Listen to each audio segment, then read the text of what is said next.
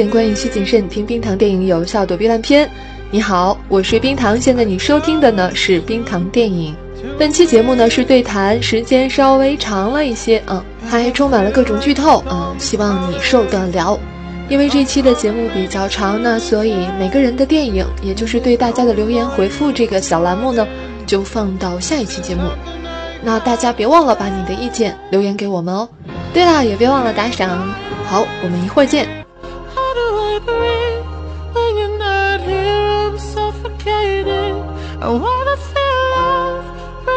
the blow.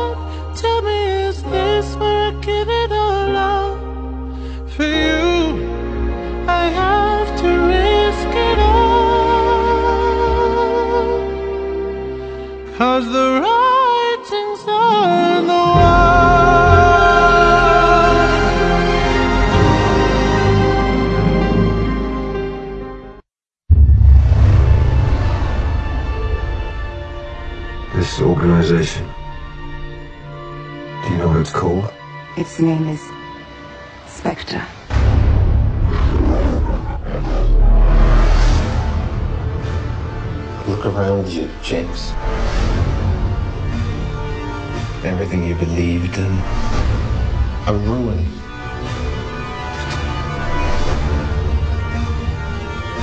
Why did you come? I came here to kill you.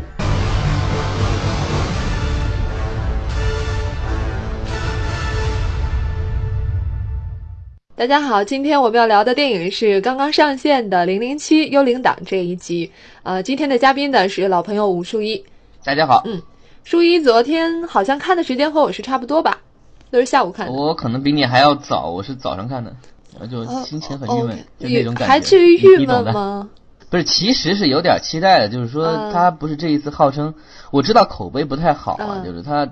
这一次是最贵的一部《零零七》，也是可能动作片儿里面也数得着的高投资，嗯所以在想是不是看着本身还是会比较嗨。呃，比如说比比较俗就算了，因为零零七系列本来就是一个，它不是一个开创型的嘛，它是一个就非常严格按照某种这个格律去走的这样一个类型片儿。哎，对你用“格律”这个词挺好的，就像我们的格律诗一样哈，反正它就是那样的。你你知道你去看一定是那样的东西，嗯而且等于是零零七开创了，不能说完全是他一个人吧，就是嗯那一整套关于间谍电影的那些，就一定要有的元素，嗯一定要怎么转，就很多其实可能都是他第一个或者比较早去固定下来的，然后别的电影也会这样用。嗯嗯，最最典型就是。就是反派从来不会一枪把他干干掉，一定说我的计划是这样，然后呃你看，然后现在我给你一个炸弹，你看看还有几分钟哦，我走了，然后我们的主角这就是从零零七开始有的吗？但至少是零零七里面有这样让人印象深刻的。还有就是包括那个呃，行动之前一定会有一个智囊团，不对啊，就是科技方面的，然后给他各种先进的设备、先进的车，呃嗯这个是那个，如果是团队感的话，其实反而还不是零零七，可能是类似于像《碟中谍》这样的系列会更更多一些。但是《碟中谍》比它晚呢组。，是对零零七的发挥。碟中谍的《碟中谍》的剧集其实也并没有多晚，就如果是跟那个零零七这个电影来比的话，就《碟中谍》它电影是比较晚了，但是它作为剧集，包括那个我们其实可能也会引进那个 Uncle 的剧集，你是说它那个之前有一个美剧是吗？对，《碟中谍》是美剧改的，嗯，然后那个现在那个《秘密特工》也是美剧改的，嗯他们那个时间其实跟，当然他可能肯定是受到了那个零零七系列电影的影响，嗯就从小说本身有了影响之后拍成电影，因为那个是比较早了，就你已经想二十四部了，这个是应该是最长寿的一个，它应该是在这个量级上最最长的一部系列电影了，就没有没有哪部电影超过二十部吧。嗯，主角都不知道换了好几个了。主角换了七个了，嗯应该是。然后我其实比较喜欢现在这个，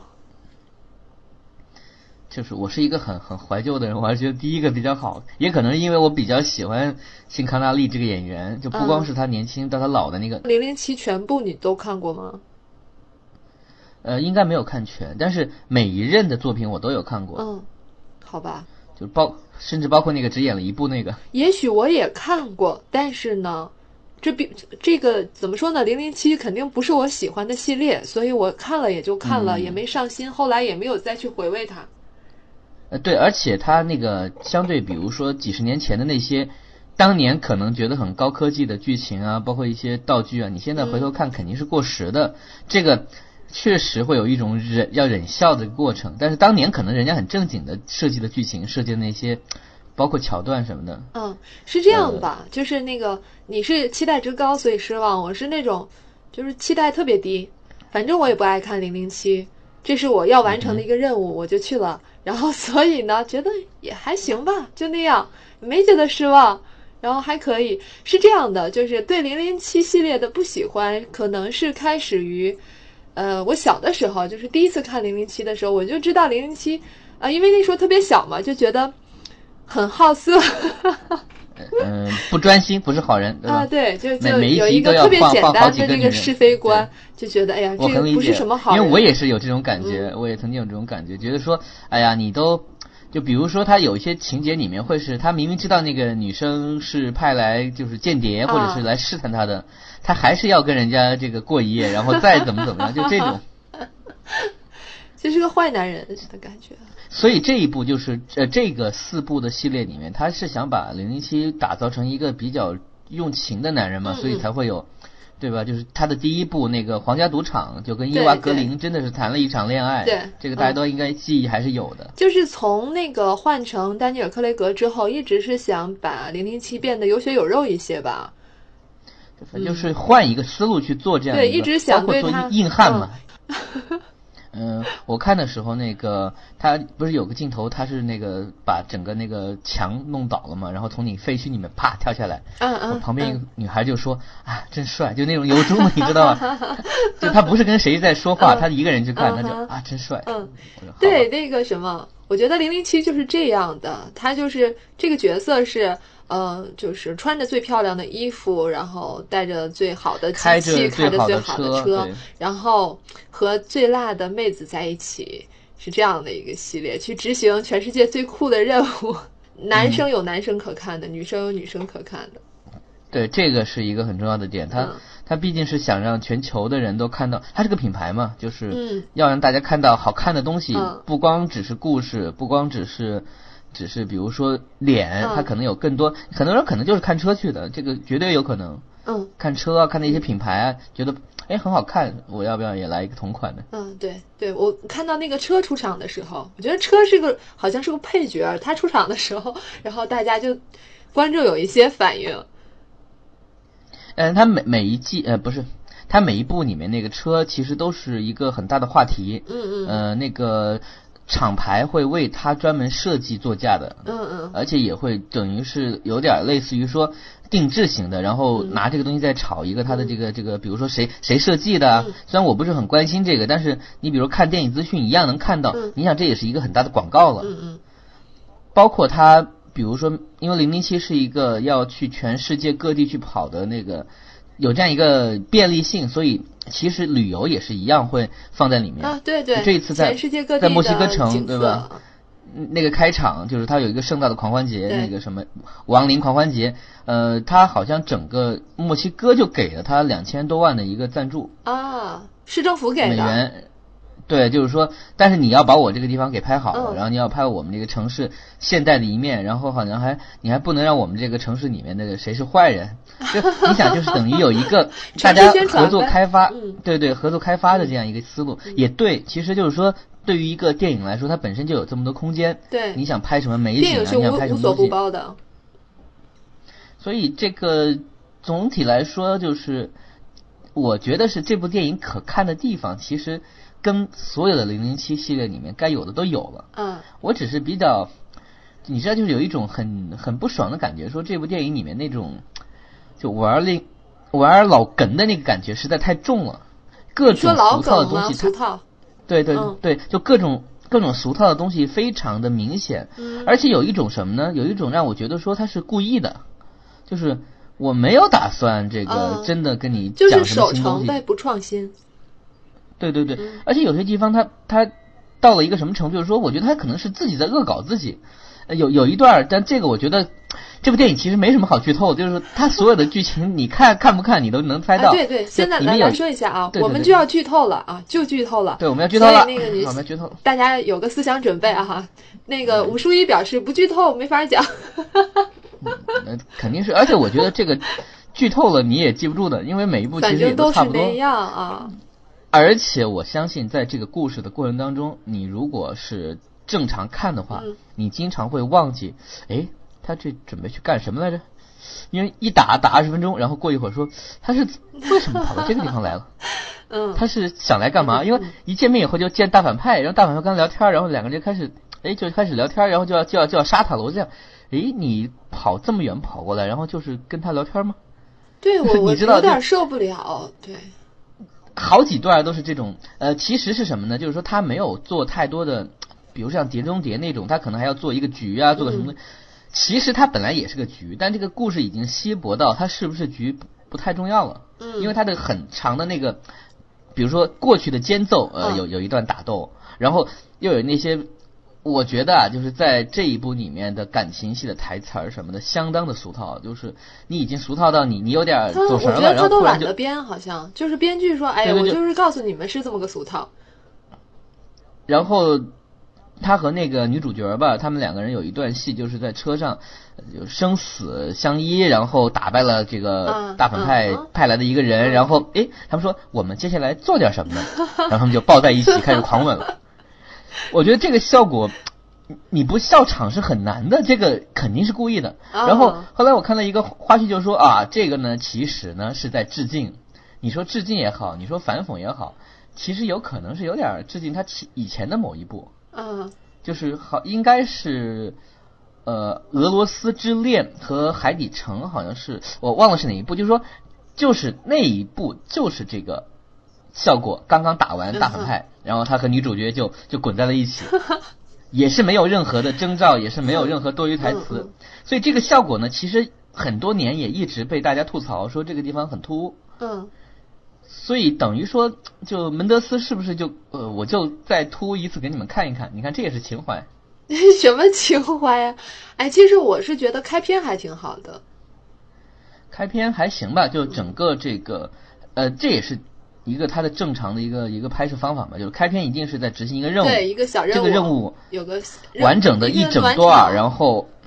然后就进歌，嗯嗯那一段有二十分钟，嗯就是一定要花钱，然后一定要做的特别的，比如说酷炫，嗯然后这个任务跟后面的故事有没有关系呢？不好说，有时候是有的，有时候是没有的，嗯，反正就那一整段要要把要把碟这个气中谍后来也氛造起来是这样。吧？嗯，呃，理论上其实也也对，就是这说一开始一定要本了。吸引你，就是说你要让这个观众带着一个就是愉悦的心情看你们先打打一顿，就先进入角色，观众先进入状态。对对对，然后他这一部其实是这样，就是零零七，特别是从好像从布鲁斯南开始，就是每一季呢都特别刻意的在给这个邦德设计一个绝境。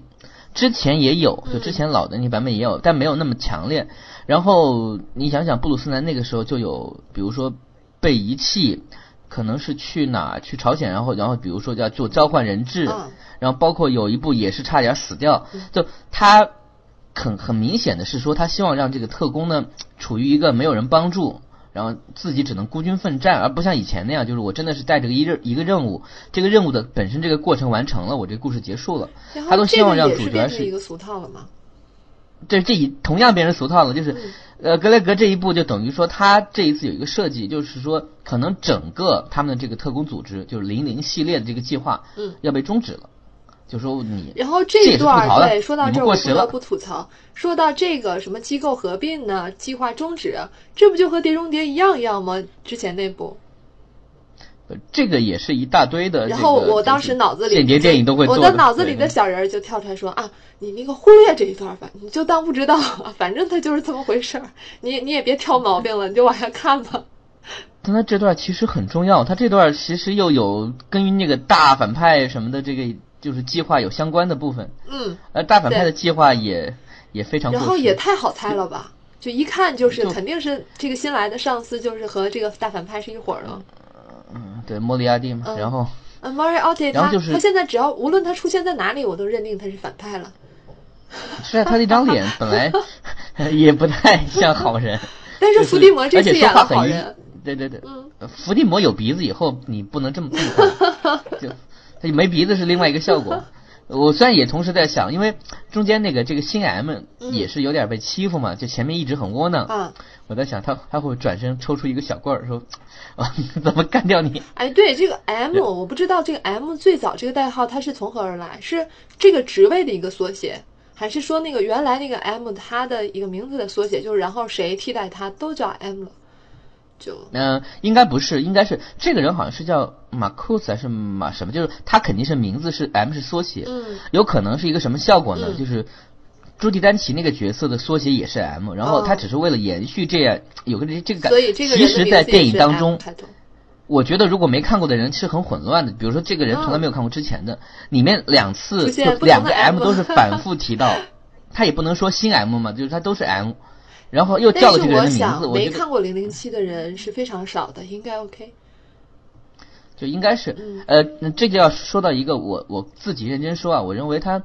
这个并没有错，但是很可能是做的不对的地方是，他很想把这四部变成一个完整的故事，嗯。就是他在这部电影里面，观众可能会看到，如果您看到前几部的话，呃，前面的元素会反复的出现。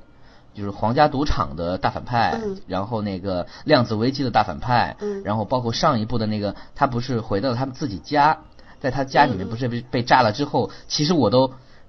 忘记了，但是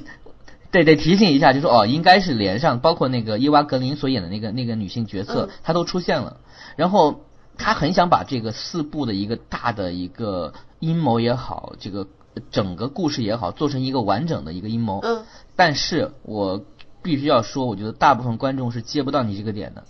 就是对，他们没有感情，就算是我知道哦，你前你就这么这么说吧，你前面发生的几个危机、几个大的事件，其实全都是一个阴谋的一个载体，嗯他们全是一个组织的人。可是，然后呢，我那又有什么。关系呢？并没有什么卵用，对吗？然后包括你，他反复去渲染说啊，他还是很爱那个呃那个第一部那个女主角的，可是我感受不到了。我第一部看的时候，其实还有点感觉，对 就就是他们两个人的恋情写的不错。自从换成丹尼尔·克雷格之后，就一直在挖掘零零七的初恋，他的童年，各种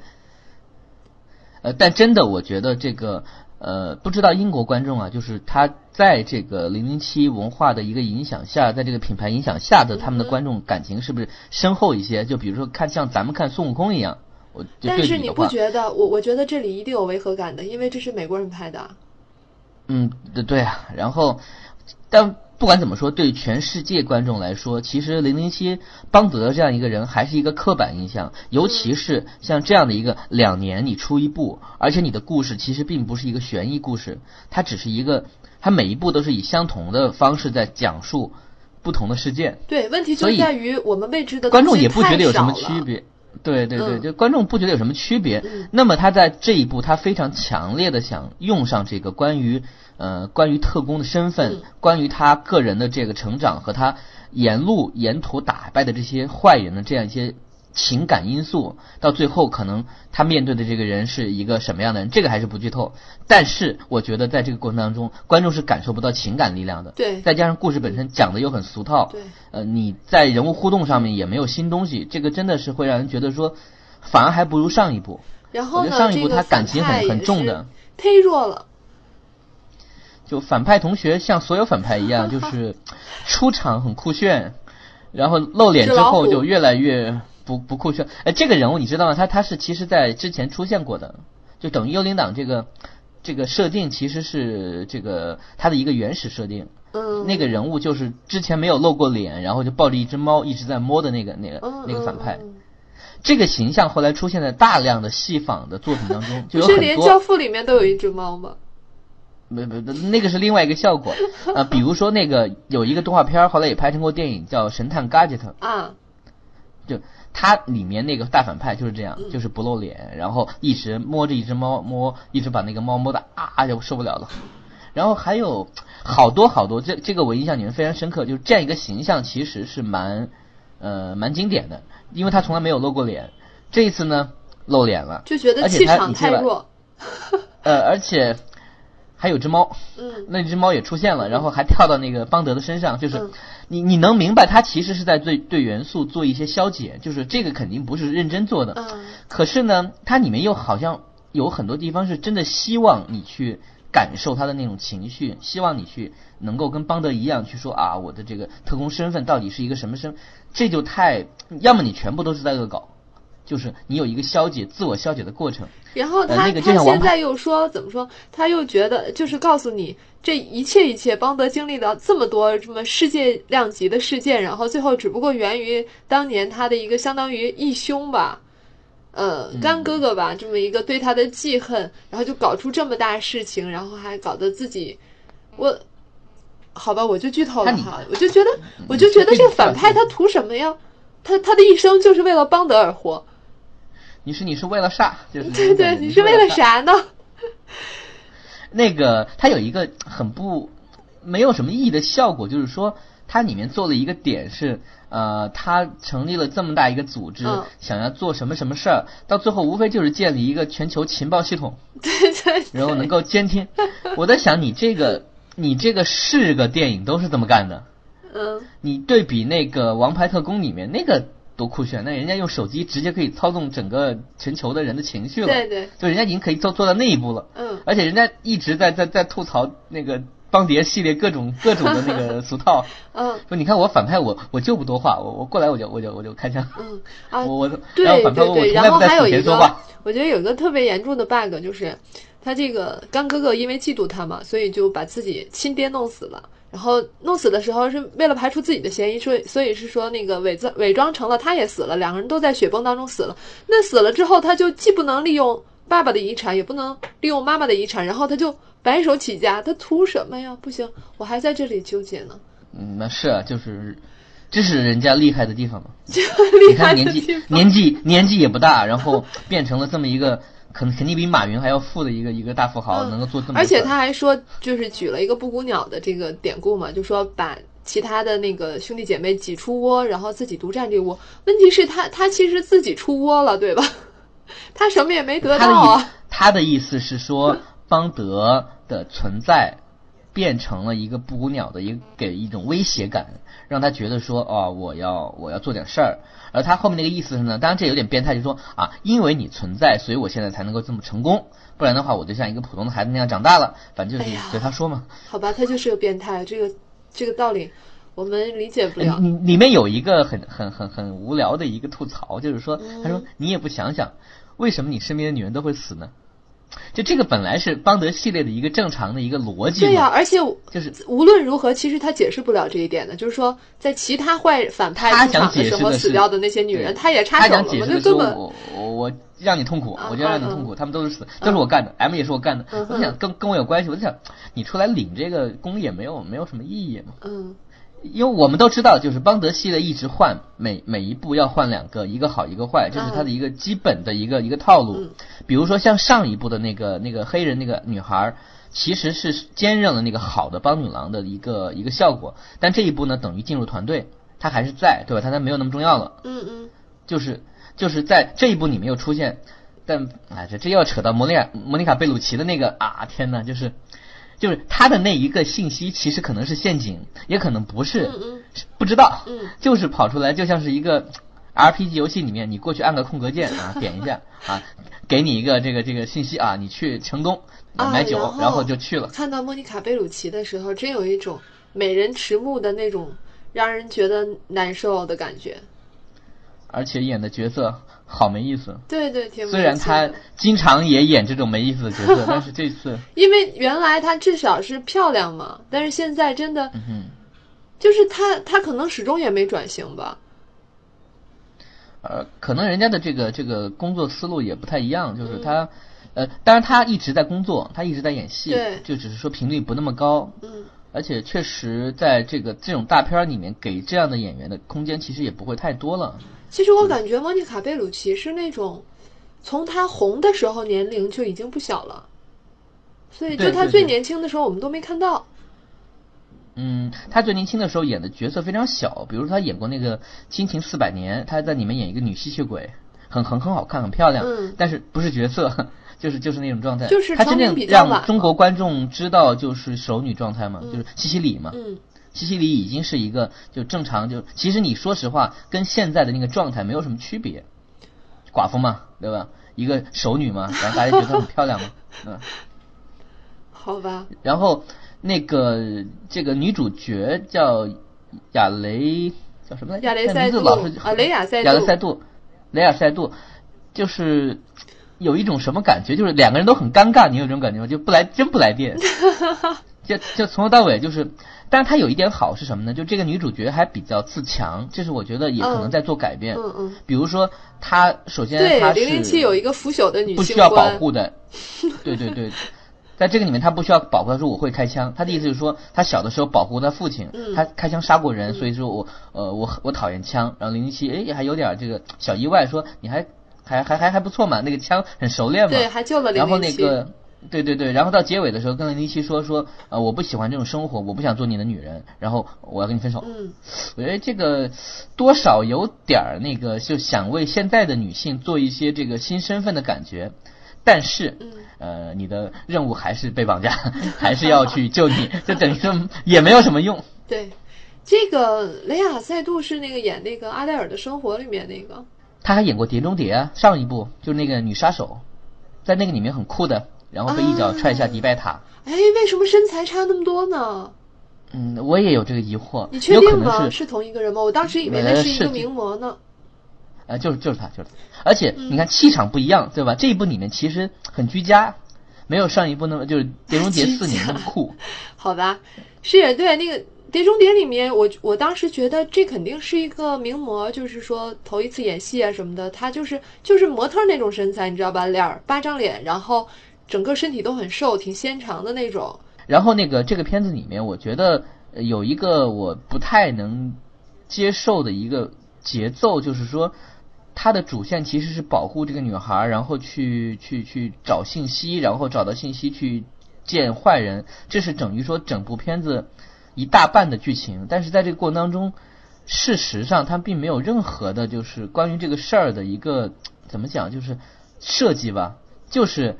一路上走，因为保护一个女女的这个故事是零零七的很常见很常见的一个一个设计，谈不上好，谈不上不好，它中间就谈谈恋爱嘛，就是我怎么了解你，我觉得这个都做的不太好，嗯但是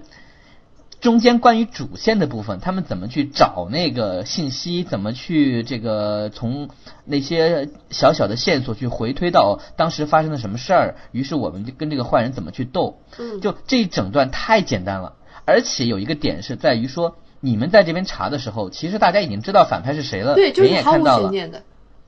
就我们观众远远走在你前面，你们在那还在很很仔细想，哎这个人到底是谁的时候，我们已经从那个。就是伦敦总部的那个地方，我们都猜到反派想干什么了，嗯就想搞那个全球的那个什么什么协议嘛。对，所以这样的话，我对你们两个人之间谈恋爱也不是很感兴趣的话，那这个故事肯定是会让观众不耐烦的。这个我觉得这不是说因为我们苛责，或者说因为这个片子太俗套，而是同样俗套的电影，你有更多的让观众在某些地方保持新鲜感或者保持热热度的一个状态，对对而不是在那边一个劲的去致敬这个地方那个地方都有很很常见的元素，或者说哪部电影出现过的场景，这个倒无所谓，这个无所谓。我们看有的时候会觉得好玩，也会觉得哎呃你致敬了，可是你该讲故事还是得讲啊。对，所以到最后的效果就是，就是我的感觉是，哎呀，还还不结束。然后他不是有一个所谓的 一个翻转吗？对就是翻转之后，大反派可能啊死掉了啊胜利了，最后诶他又出现了，我一点都不吃惊。我有一种不得不看到结尾甚至有点的感觉。而且你知道，就有一个点真的是一个，呃，我觉得观众都会有这个槽点。我当时看的时候就嗯特别特别的好笑，就是嗯他为了让邦德有一个所谓的一个痛苦的感觉，他绑架女主角，然后在邦德去那个原来那个伦敦总部的废楼里面，每个房间都贴上了曾经出现过的人的照片儿。就是对啊，他失去的是周围的比较亲密的人。呃，包括 M，包括那个，他也有他的他的那个对手们，嗯嗯就包括我们很熟悉的那个演汉尼拔的那个，嗯就是大家现在的感觉看那张脸是另外一个感受了，就是，但是我在想，你还真有空啊，对呀、要把我当时都想，你看零，零七花了三分钟就跑出去了，他呢，他花了多长时间？我当时就想，哎呀，你你你们俩真是哥俩，就在这玩呢，是吧？就是你还把一个，你还自己非要跑过去，你还在那说啊，我我在 玻璃这边，我给你把话讲完，然后说给你三分钟哦。嗯因为按照现在的现在的审美，肯定是反派说给你三分钟，然后其实只给你两分钟或者给你一分对钟。对对，还这么公平。然后他坐坐上直升飞机要走，他人人还不走，说：“哎，我我得看他，他成功了没有其实是激情满满，是吗？？”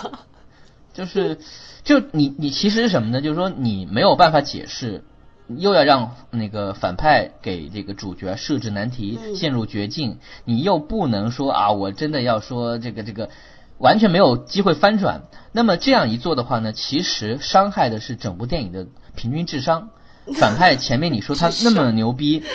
那么怎么样？嗯可是到最后他做的事情本身是不符合一个基本的，就我要达成这个目的的逻辑。嗯，这个我要达成其实是最重要的，除非这个反派有别的想法，因为我们也看到很多那种类似于这种有自毁倾向的反派，比如像像那个小丑，对吧？就大家会新版的那个黑暗骑士里面的小丑，嗯他不在乎自己会不会被打败，他在乎的是说你我要把你蝙蝠侠变成一个跟我一样不择手段的人。对，是这样一个，大家会觉得说啊，这个其实很酷，因为他不这个在乎中间细节。也是这样。对对对对，就是那种说我要用更，比如说你更强悍的一种东西来打败你，而不是局限在你能不能三分钟跑出这个这个地方，你能不能几分钟，比如说把谁救出来，这个其实并不是事情的关键。对，在精神上把正派改造成和我一样的反派。我们都知道正派不会死，嗯，我们都肯能肯定这个是不会死。那么你在这个上面做任何危机，其实没有大意义。他中间做了一些，比如说做了一些痛苦的东西，比如说对他脑部进行一些东西，这个我觉得还有点效果，因为你知道他不会死，但你可能看到这个痛苦的画面，你会担心他，这个是有可能的。其实好像也没什么用，是都没什么用。就是那个都没什么用。然后到最后呢，这也是我特别想吐槽，就是呃，如果说你在这个过程当中，呃，正派打打赢反派这个过程是跟这个故事有关的某一个情节点，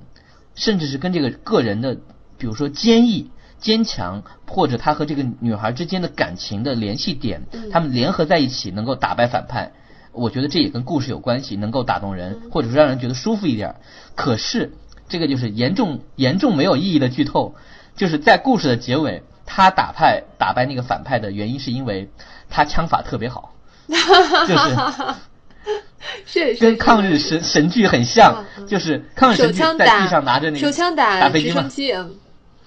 打砰把他打中了啊，飞机就摔下来了，然后反派也也没没没没有挂，然后他们还有一段对话，一切都这个是如此地方我觉的简单。对对对，这个地方我觉得从剧情来说呢，我可以理解他要完整的做一个关于间谍身份的这样一个，因为这是为数不多里面可能想探讨的东西，这个我是认可的。比如说，它里面说过说老派特工到底有什么意义？我们现在不需要特工了，我们根本不要派外勤人员，因为我们有那个，比如说我们有网络化，嗯我们有各种监控的东西，机器呃，然后呢，对，然后呢，它里面会探讨说，那么特工这个身份到底是干嘛的？是有一张杀人执照吗？这个其实就是一部小说嘛，就是也是其中一部电影的名字叫《零零七之杀人执照》，就是说你有这个权利，这个权利是是什么东西？但它里面也有反过来说，有杀人执照也代表说你可以不去杀人。那么到结尾他没有去打死反派，我觉得在整个这个点来说，他确实也想探讨关于特工的这个存在，关于整个这个又来源于真实，但是又存在于在这个电影世界里面，关于间谍，关于他们一里面一直叫 killer，就是他其实讲的是杀手。嗯他们认为你在做这些事情的时候，你跟正义、邪恶都没有关系了，你其实就是在夺取别人的生命。因为有的时候确实也会有这样的情况，就是你根本没法判断，你可能相信自己的正义，但比如说你的你的公司都没有了，对，你的上司也没有嗯，那你为什么要站？那么这个呢，其实我觉得总体这四部那个剧本的构思是有想法的，但是他做的呢，说实话，我看到这样的一些动作戏的这个结尾，包括这些东西，我不是很想去想这个事儿。但是回头对一回味呢到那儿，了，有东西但是感觉没拍到那儿。对对对，包括说这个整个这个团队里面的那些人物，其实我个人觉得也不出彩。就是你对比，比如说《碟中谍》系列，对比那个、呃，就《王牌特工》，就每一个小人物其实都应该有他自己存在的价值。可是《零零七》系列原来不是这样的，就是比如像 Q 这样一个角色，以前真的就是就最早的版本就是我。我没有戏，我在那个实验室里面，我给你一两个东西啊，你玩吧啊，行啊，我这个我的戏就结束了。嗯像像小本这一次，呃，他演的这个 Q 新的 Q 呢，还蛮卖萌的，就各种 对他还出等于是出出外勤了，还有还有危险戏，还有他们这个怎么个，这也是因为现在潮流在影响，这个跟那个《碟中谍》里面那个西蒙佩吉的角色很像嘛。嗯，就黑客一定要卖卖相萌，然后呢，一定要手无缚鸡之力，这样会有危险的感觉。嗯然后通常这种互动就会被腐女们就说这这有女主角的感觉了，对吧？嗯这一步有点明显，但是我个人觉得从角色塑造来说，依然不算特别的成功，因为没有戏给他，没有线给他们。对，就是这一步，其实你看他一开始是蛮委屈的，说我不能帮你，不能帮你，结果最后还是他没有还一个转。变的这个道理，难道就拿两只猫就威胁到他了？对啊，就是，可是因为他整个这个群戏做的不好，呃，我即便给了你很多这些小的细节的设置，看起来是鲜活的，可是它并不像那个正经要做一个团队的那种，呃，就主角和配角之间的那种亲密的友谊和互动，和我们为了彼此的这个信念而战，就这些东西，他肯定是没有做出来的。我感觉就是说，拉尔夫·费因斯啊，还有那个本，他他们俩都是说可以挑大梁的那种，然后所以就是会觉得挺浪费的。是是，你这里面每个演员都是好演员。嗯，呃呃，对女主角我持保留意见，我觉得她形象气质都 OK，但是她演技不太好。她的形象也不是我喜欢的那个，就是我我不知道就是不是女生所喜欢的女生。对对对对，我我能够理解，她不是漂亮，但是形象本身我觉得没有问题。嗯，然后，但是这个角色本身不好了。但是你想这几个，就是反派也好，包括那个什么什么同事也好，都是戏都很好的人，结果就摆在了这么一个让我觉得就就就就仅此而已吧，嗯，没什么发挥空间位置。哎，对，说起来的话哈，我们就是说，《零零七》这个系列当中出现这么多帮女郎，作为一个男生，武术一最喜欢哪一个？嗯，说实话，我没有特别让我有印象的，嗯就是我我只能这么讲呗。我们坦开讲，比如说杨紫琼，因为他是一个从华人世电影世界去的一个形象，你你是会记得有这样一个事儿的。可是那个角色你也不觉得有有多好，对吧？不过我还觉得他出现的时候蛮有特色的，他是没有跟零零七发生什么。对对，嗯呃，他他们结尾结尾有有接吻，嗯，就是暗示我我他们又怀疑。这可能是杨紫琼要求的，他就不愿意吧？嗯不，这个我觉得也可能跟文化有关系。比如说，就是东方人要矜持一点儿，对吧？比如说我我们不能随便，而且呃，嗯就是她的身份是一个女女特工。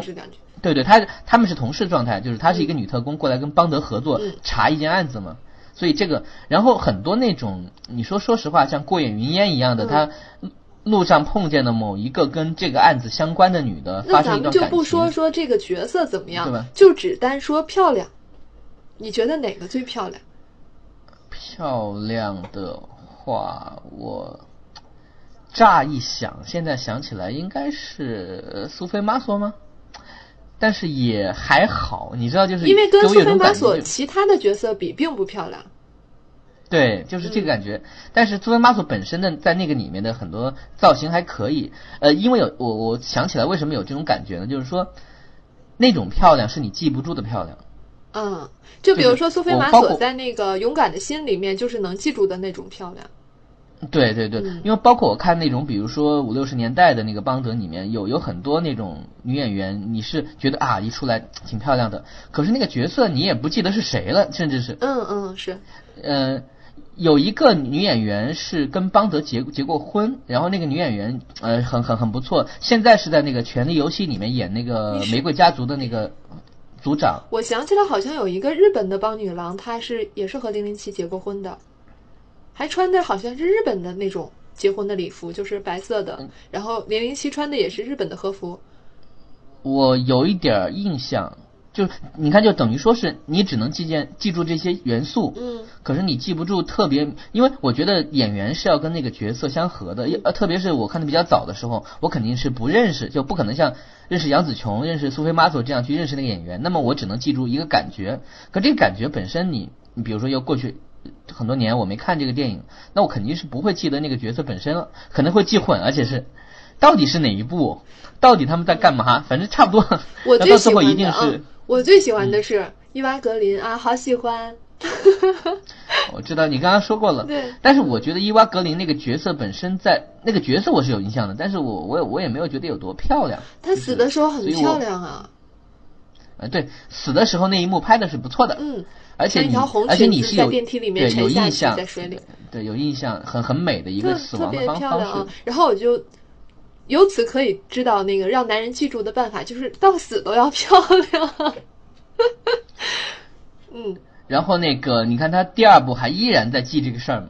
嗯还还就是那个《量子危机》里面，他是延完全延续了这个呃，在这个皇家赌场里面那个情绪，开场就是在追杀，嗯。这个也让当时让人觉得说哦，这个片子有有想法想做成连续的，可是从我还是那句话，从这四部的效果来看。呃，事实上，这个类型本身它的格律太清楚了，嗯。所以导致你的一些创新要，要么你就打破的再彻底一点儿，确实，要么你就你就不要做这种，就是我觉得有点儿两头不讨好吧。他又想吐槽自己这个这个形式，又想完全这个可能跟公司有关系。所以你知道为什么很多大片儿其实会找那些文艺片导演来拍，嗯就是因为他们想改变，他们好控制嘛。嗯就是我一方面我需要你的这些导演给我带来新的想法、新的一些呃切入角度，另外一方面我确实也希望你不要改变我的很，就是如果我请一个很强势的导演，你像这样的电影是不可能请斯皮伯格，不可能不可能请迈克尔贝，为什么呢？因为人家已经有自己，人家不需要来靠你这个电影来赚钱。嗯那么，如果大家势均力敌的话，就会出现一个结果，就是我可能会改变你一个电影的大走向，这是可能电影公司很担心的。嗯，这个可以可以理解。零零七总的来说，其实只要是守成就够了。不论是说，比如说这集大家怎么失望也好，他下一集出来的时候还是会去看的。这就就是对公司来说，这样就够了。特别是上一部非常卖座，那么我觉得他们可能会反而比较有信心，所以这一部他才会投这么多钱来拍一部在剧作上其实比较薄弱可能有点儿对没有什么成就的这样一部作品。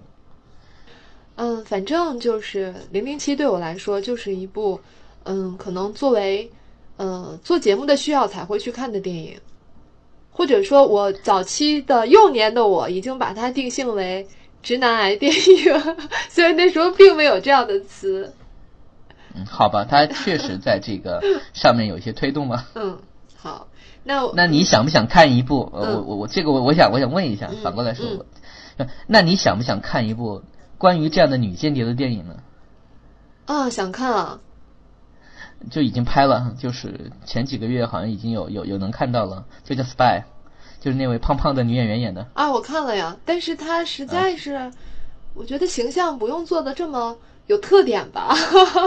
是是，这也是一种恶趣味。所以就是你 Kita 会比较火吗？就是那个 Maggie 啊，Q 对，就是不同。的方向，对，卖不同的方向，就是这就是他们对零零七这个体系的反击吧。嗯是，嗯，这个东西在那儿，大家就免不了要吐槽。然后那个大家也可以把你所喜欢的邦女郎，或者是哪一任的零零七才是你的最爱，在节目的下方留言给我们。嗯，然后如果你收收听的平台没有留言这样的功能呢，欢迎添加我们的微信、微博，都是冰糖电影，就可以找到我们了。在感兴趣的这一期节目下面呢留言就好了。好的，那今天就到这里吧。嗯。嗯，再见。啊，如果大家喜欢武术一的话，欢迎打赏他。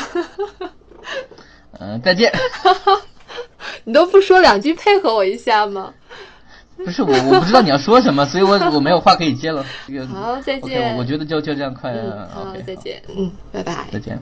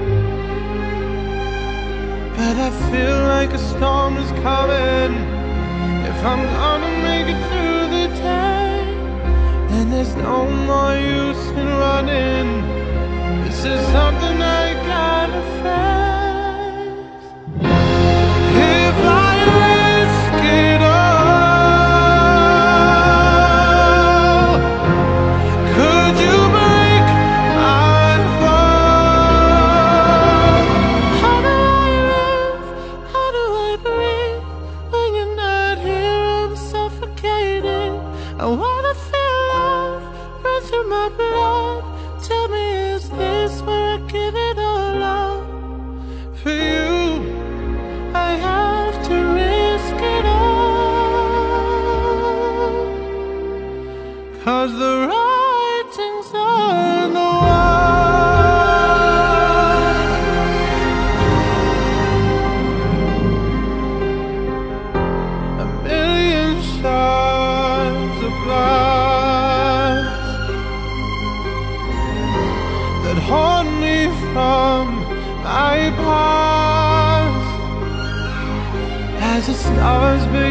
together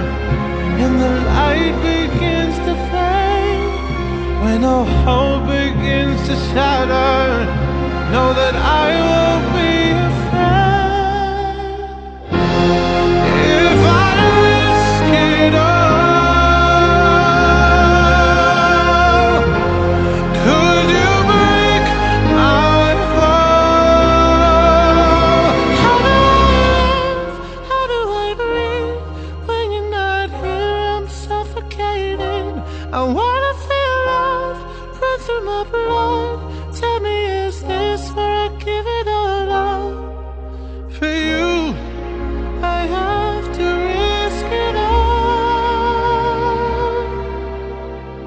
Cause the